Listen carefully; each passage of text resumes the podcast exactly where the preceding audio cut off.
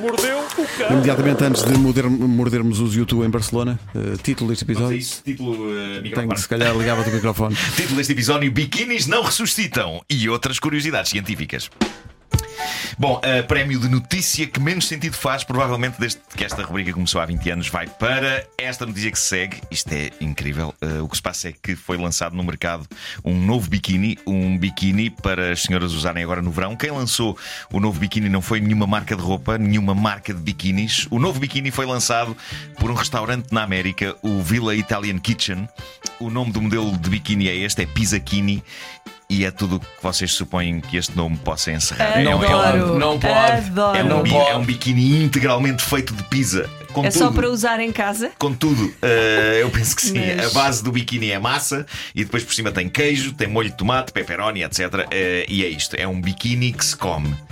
Esta não é a parte que menos faz sentido, porque é sabido que peças de roupa co- comestível é, é algo que pode ser bastante divertido num serão a dois e biquinis feitos de pizza até acabam por ser melhor produto.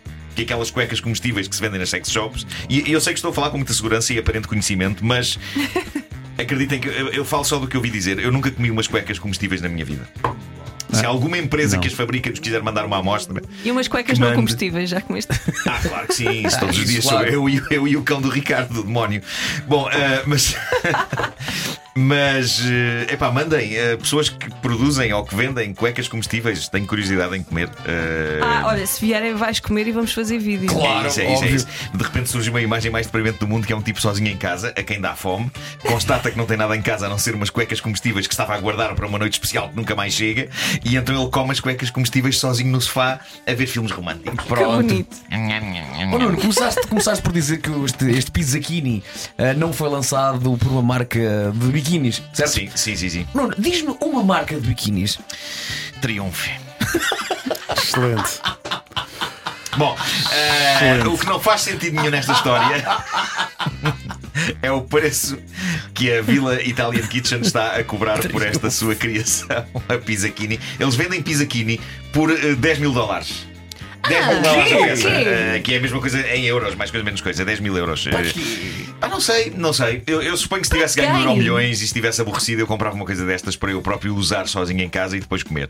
Sozinho. É que, é que se usas, vais ficar todo sujo. Sim. Se não usas, vai ganhar valor. Pois é. Enfim, Não, mas- esta, esta edição do Homem que Mordeu o Cão está repleta de algumas das imagens mais tristes sempre da história. Sim. Eh, eu Mas, mas passear-me em casa com à Pizzakini. pessoa.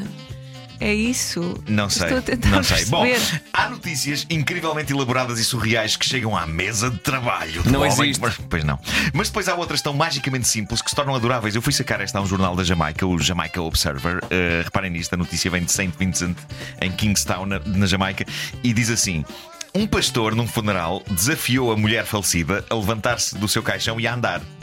O autodenominado apóstolo eh, Samuel Young estava a fazer o sermão do funeral quando pediu que o caixão fosse aberto e pediu ao cadáver para se levantar e caminhar, tendo de seguida esperado que a mulher falecida obedecesse ao seu pedido. Isto levou a que a cerimónia fúnebre ficasse em suspenso, enquanto todos os que assistiam ao serviço esperaram para ver o que acontecia. E o que no, entanto, no entanto, a mulher permaneceu morta. E a Não notícia posso. Acaba, a notícia acaba aqui. Eu acho isto incrível. A Eu sou grande notícia- fã de não notícia. acontecimentos. Nós já contámos aqui histórias nesta rubrica de pessoas que estavam só a dormir e que se levantaram a meio do velório. Mas aqui não, aqui estamos perante um pastor demasiado confiante de notar que ninguém, ninguém pediu ao homem que fizesse aquilo. Ah, ok. Ele é que, por sua alta recriação, a meio do sermão e sem que ninguém estivesse à espera, disse. Ele, pensou: olha, querem ver uma coisa gira? e agora vamos, vamos então acordar a falecida. Acorda, levanta-te e anda. E nada. Que é normalmente o que acontece. Portanto, ele usou, ele usou depois a frase: bom, então fica sem efeito. Mas eu, eu- Eu gosto de pensar no ambiente estranho que ficou depois. Super esquisito. É, bom, Super. eu também. é, pessoal, eu não prometi nada, ok? E também gostei do verbo que Tentei. usaste. Ele desafiou a morta.